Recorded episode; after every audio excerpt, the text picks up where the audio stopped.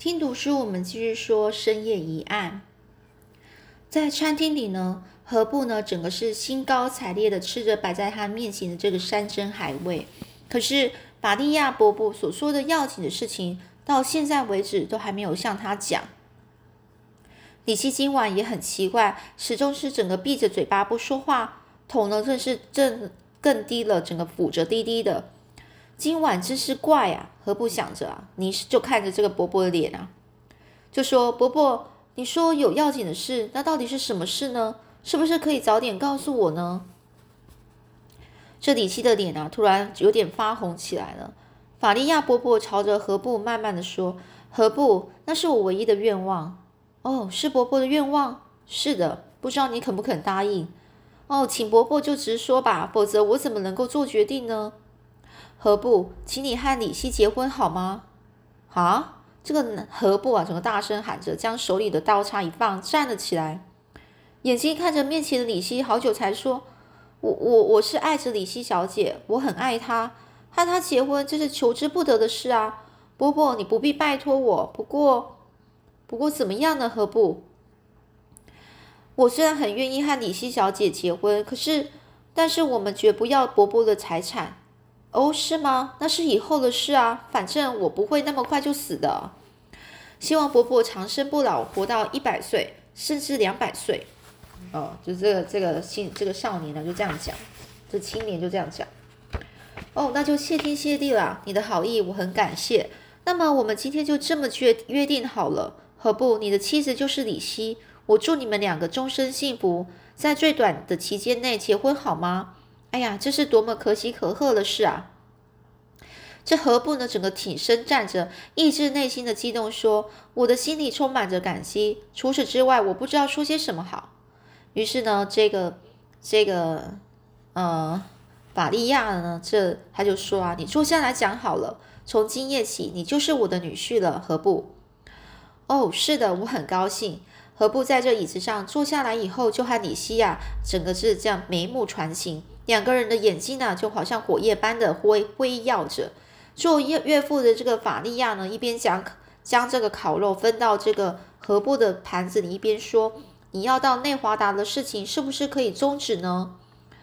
这个何布就说：“哎呀，不行啊，我不能那样做，我的同伴还在等着我呢。”是吗？那么两个月一定就要回来呀？是的，预定两个月，但是通常都会延长的。这一次会不会有什么变化？我实在是不敢预料。不，你尽量早点回来好了，因为李希在等着你。我打算带着银块回来送你们做纪念品。那些东西都不大要紧，最要紧的是你要特别注意，不要冒险才好。现在你已经不是光棍一条了。哦，我知道了，我会小心的。何不呢？也感到自己的责任重大，就如这个岳父所说的，他不再是光棍一条了。他已经有了想要做他妻呃叫要做他妻子的李希啊，这美丽的李希，她比自己的生命还重要。他们继续吃饭，三个人都充满了无限的幸福感。他们谈了不少话之后，何不依依不不舍的和李希走到门外，骑上马之后就说：“我尽量早点回来就是了。”好的，请早点回来吧。正当啊这两个年轻人呢陶醉在这甜蜜的梦中时，恶魔啊，却虎视眈眈的打算破坏他们的良缘呢。这是何不和李希做梦也没有料到的事。法利亚呢，因为爱女李希的婚姻决定了，高兴的很。现在只有盼望这个何不早一天从山上回来，同时呢，打算在等他回来的这两个月内，好好的把婚事准备一番，使李希高兴。有一天早上，他很早就醒来，吃了早餐之后，就到院子里散步。院子里有白色、粉红色、紫色各种花朵盛开，树林那边鸟儿啼叫，草叶草这草叶上的露水露水珠呢在发光，好像花草小鸟都在祝福美丽的李希快快结婚一样。约翰·法利亚先生，多美丽的多美丽的早晨啊！这旁边突然有粗暴的声音传来，那是不太熟悉的声音，谁闯进院子里来了呢？这法利亚想着，回头一看，他愣住了。来的人出乎意外的是先知杨克，他身长两两公尺多，头发长长的垂到肩头，额头也宽，又宽又大，眼睛里闪烁着逼人的光芒，鼻子往下面勾。他瞪着法利亚说：“多美美丽的早晨啊！”是是的，法利亚站在那里发愣啊，然后恭恭敬敬的向对方一鞠躬，刚才的喜悦一下就消失的无影无踪。拥有绝对权力的这个先先知杨克，指挥着可怕的秘密侦探，是命令执行死亡的怪人。他为什么出现在这里呢？他是什么时候从哪里进来的呢？这是不寻常的。法利亚虽然一句一句万分呢，很害怕，但很快的就会。就恢复常态，就笑着说，冷静的、恭敬的问：“你一个人来散步吗？”这先知杨克穿着灰色的长外套，留着长头发，在法利亚面前不慌不忙的走着。我利用早上散步的时间，顺便来看看你，约翰·法利亚。哦，那太不敢当了。你他大概是要我捐一笔钱才亲自出马的吧？没有办法，我照数给他就是了。法利亚就自己在那边想着这样的。这时，这杨克就说：“我有些事情想和你谈谈。”是的，请到这里面来。劳劳宁大驾实在是惶恐惶恐之至啊！两个人就绕过院子啊，走进会客室。哦，我不要茶，也不要叫任何人进来。我有秘密的话想要和你谈谈。是是的，这先知杨克穿着长外套，靠在正面的皮椅上，凝视着这个法利亚，看上去啊，的确是外表。堂皇而威威严，这个人呐是咄咄逼人的目光，好像是透视对方的心理一样。他看起来像老人，但也像年轻人。他到底有多少岁呢？就几岁呢？恐怕没有人知道，因为他是所谓的把神所想的传给老百姓的先知啊。可是今晚法利亚很服不起，很不服气。但对方是先知，迷惑住了很多人。虽然他滥用绝对的权力。滥用就随便拿来用哦，高兴做什么坏事就做什么坏事，是个像魔王一般的男人。但是法利亚如果不表示惶恐的话，对方还不知道要说些什么呢。于是法利亚就把双手放在膝上，垂着头洗耳恭听着。这个人就说：“这个先知就说了，在我手下有很多人，他们在盐湖城里面、外面，不论什么地方，都不分昼夜的在活动着。这一点你当然应该知道吧。”这法利亚就想：我怎么可能不知道呢？这杨克的秘密耳目的活动，是整个盐湖城笼罩着阴影，直叫市民啊感到不安啊。那种事情我曾经说过，嗯，他们那班人向我秘密报告的资料，从来就没有错误过。嗯，是的，哦，那就这样。这个法利亚呢，就回着：是的，约翰·法利亚，听说你有一个非常美丽的女儿，青年们都很爱慕她。捧她为盐湖城的公主，是不是？这怪人所要谈的是李希的事情吗？法利亚吃的惊啊，吃了一惊，突然抬起头来。这个先知杨克，难道是要从我手中把李希给掳走吗？对，说不定是这样。如果是这样，我到底要怎么办呢？法利亚的脸色苍白起来，像魔王那样的先知杨克，目不转睛的注视着脸色苍白的法利亚。一会儿呢，压定他的粗暴声音说：“你那美丽的女儿今年十八岁，名字叫李希。嗯，好极了。”法利亚默默听着，先知说“好极了”，后面到底还要说什么呢？可是李希，他和他，他和不跟我们信同一种神的猎人订婚，这是怎么回事呢？约翰·法利亚，法利亚一听到这个先知问的话，吓了一跳，脸色更加苍白了。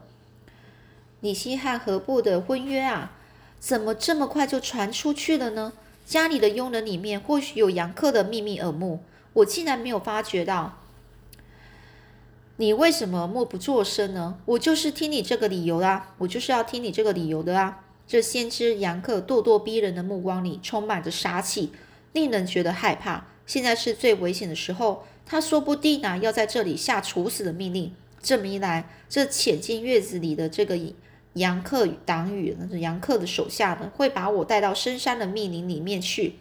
法利亚虽然害怕的面无人色，但仍然沉着的或说：“不，我也我也说不出什么理由来，只是因为他们两个人相爱，我只想让女儿完成她的愿望罢了。”这杨克就说：“约翰·法利亚，你大概不会忘记十二年前你站在沙漠的岩石上发誓要和我们一信一样的神吧？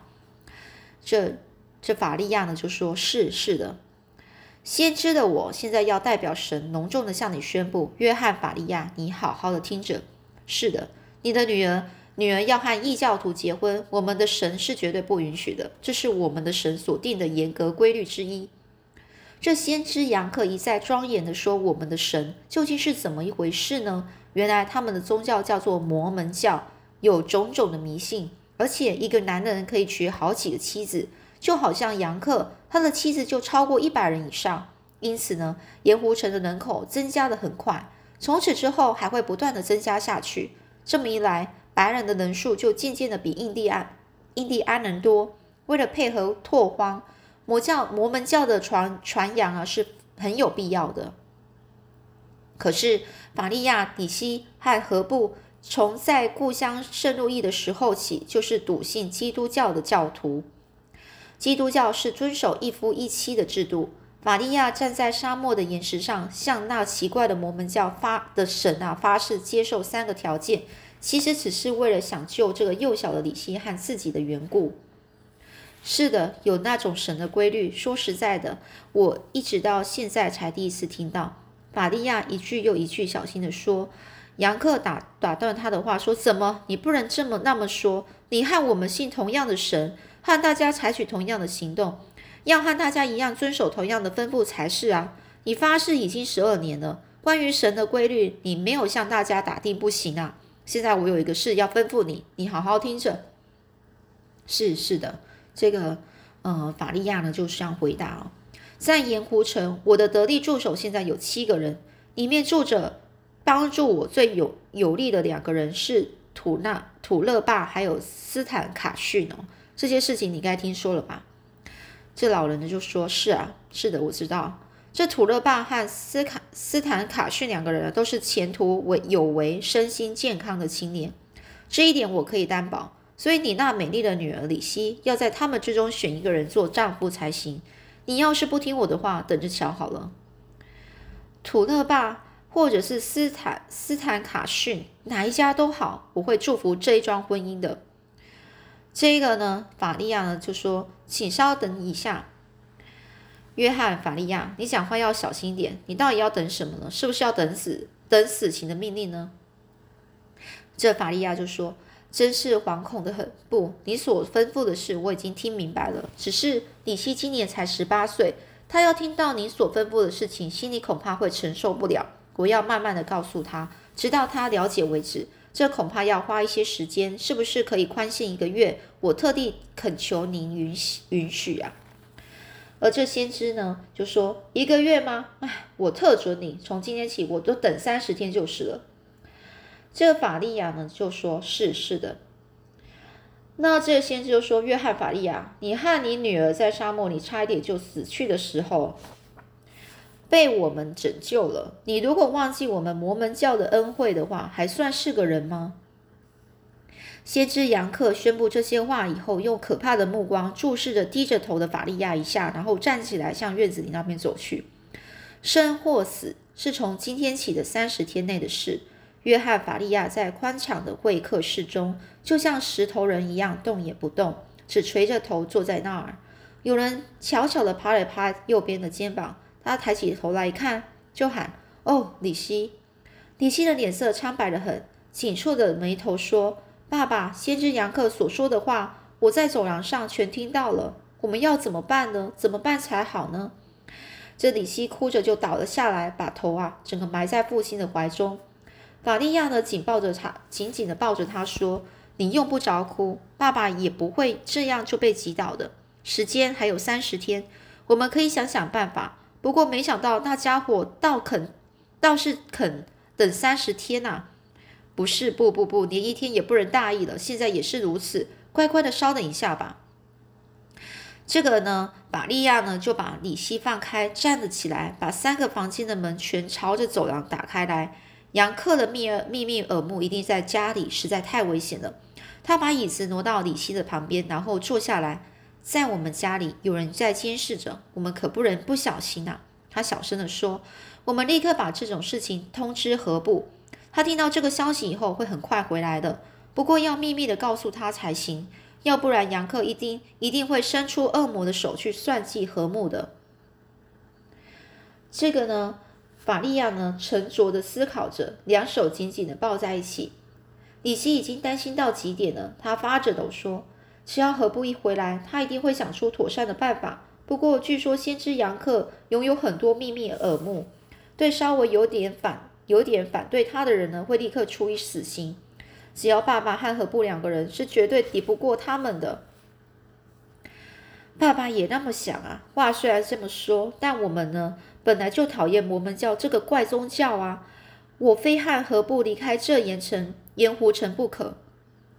此外，我想没有别的活路了。要从这里脱身出去，那么爸爸的工厂、牧场、菜园，还有这栋房子，不是都要丢掉了吗？这里西亚，就这样问啊。这个法利亚呢，就说那是没有办法的事啊。这样做虽然很遗憾，但也是逼不得已的。现在应该尽早把这些财产呢给卖掉。我和你还有何不一起逃到很远的地方去，但这也要保持相当的秘密才行啊，否则无法逃过杨克那恶魔的眼睛。如果不能够秘密卖掉，只有把它丢掉算了。李希，你一定要勇鼓起勇气，振作起来。无论发生什么事，我是绝对不会让你和你不喜欢的男人结婚的。李希双手捂着脸，发着抖，戳了起来。泪呢，从他那雪白的手指缝流了出来。玛利亚看了自己也几乎哭出来。她强忍着泪水说：“李希，人无论男女，都会碰到许多很多次不一样的逆境哦，就困难了，才能够渐渐渐的坚强起来。但是不论碰到多么坏的命运，你都要设法去克服它，打开一条活路来，创造自己的前途。你千万不要泄气啊，别放弃了。”你和爸爸都是尊重自由的美美国人，我们不能够因为顺从那奇怪的恶魔而失掉自由。对，我们现在要先想办法通知何部才行。法利亚呢，整个精神抖擞的讲完了这些话之后，便从椅子上站起来。晚上有一个男子从约翰·法利亚家的广广大院子穿过树林，走到了路上之后，便往街上那个大那个方向大步走去。他戴着一顶肮脏的呢帽儿，穿着破烂的衣服，双手插进裤袋里，上半身往前弯，不时防备人家看到他。他就是化了妆的法利亚。现在他看起来就像个工人，谁都没有想到他就是大富翁约翰·法利亚。在街尾有乱七八糟像贫民窟似的长屋子，法利亚很快的走了进去。这里有一些从内华达山来的矿工们住的一个宿舍。差不多过了四十分钟，法利亚很快的回来了。他在自己的房间里脱掉了那化妆的衣帽，向走进身边来的李希悄悄的说：“你放心好了，我们很幸运找到明天一大早就要到内华达去的一位男人。我秘密的请他告诉何部，我们就要在找李希的麻烦，目前正在危险中，叫何部立刻回来。家里的人在等他。看来那个男人很忠厚的样子。”我已经给他很多钱做酬金，我想不会有误的。现在不要紧了，何不一听到这个消息就会骑马飞快的跑回来？总之，今夜是成功了。爸爸，有没有别人看到呢？看见的人的里面有没有是杨克的秘密耳目呢？这个法利亚呢，就是说啊，好像没有吧。嗯，我们不会被击倒的。哦，对了，家里的人比外边外边的人啊更要提防。你和我如果面带愁容，佣人们就会发觉到我们的计划了。你最好像平常一样，装作若无其事的样子。这李希呢就说：“啊，是，不过，嗯，那这个爸爸呢就说：你真的不要担心啊。爸爸现在虽然老了，但是从年轻时候开始就不认输，一直到现在。何况和何部合作的话，更是强大无比。要脱离先知杨克的魔掌，我想，我想是没有什么困难的。”你看着好了。法利亚已经五十五岁了，但他的气力一点都没有衰弱。他把各处的门啊都关紧锁好，然后把挂在墙上的枪拿下来插了插，把子弹装了进去。先知杨克约定三十天后就再来听回音，但像他那样恶毒的家伙，如果知道法利亚和李希不仅不听他的命令，还叫何布回来设法一起逃走，说不定今天晚上就会派一堆一对这个秘密耳目的人来袭击他们，把李希活活的抓去。法利亚呢这样想着，从这个晚上起，就把这个李希的床啊搬到自己的寝室来，在房门上下的锁着，枪呢也都装好装好子弹，整个挂在床边，脸上挂着不屈的苦笑，心里想：有备无患啊，他们要来就来吧。我想他们是不敢来的。李希亚虽然听到父亲一再的说放心好了，但是呢，他又担心又害怕，怎么样也睡不着。他一会儿呢看着天花板。一会儿闭起眼睛，在心里祷告：何不越快，呃，越快回来越好。夜深了，这宽广的屋子呢，寂静极了，听不到任何声音。一夜无事，到了第二天早上，天气晴朗，树林中的小鸟啼叫着。玛利亚装作在散步着，一手拉着手杖，从林中注视着外面，看看夜里有没有什么人潜进来。此时连一分钟都不能大意啊！还好没有什么奇怪的迹象，这么一来，是不是我太神经过敏了呢？只要李希不要太过忧虑，而变成神经病就好了。昨天晚上这个李希好像都没有睡的样子。玛利亚这么想，皱着眉头啊，倒到门前来。咦，这么早就？他惊讶的禁不住喊出来。在两边的柱子上都拴着马，一头是青色的，一头是褐色的，都是骏马。背高背呢是高高的，马缰马鞍都是新的上等货。这些人这些是什么人呢？这么早就骑马来了。法利亚走进屋子，通过走廊，步上自己的房间。使他惊讶而感到意外的是，有两个年轻的男人呢，在他的房里，一个靠着椅子坐着，一个站在窗边。他们大模大样的抽着香烟，一看见法利亚回来，便争先恐后的打招呼说：“哎呀，老爹，您回来啦，我们在等着你呢。”他们俩都满面堆笑。这法利亚呢，挺胸站在房间的中央，面呢整个满面怒容的问：“你们是什么人？怎么擅自闯进人家的房间里？难道你们不懂礼貌吗？”那这两个人到底是什么人呢？我们下次再继续说喽。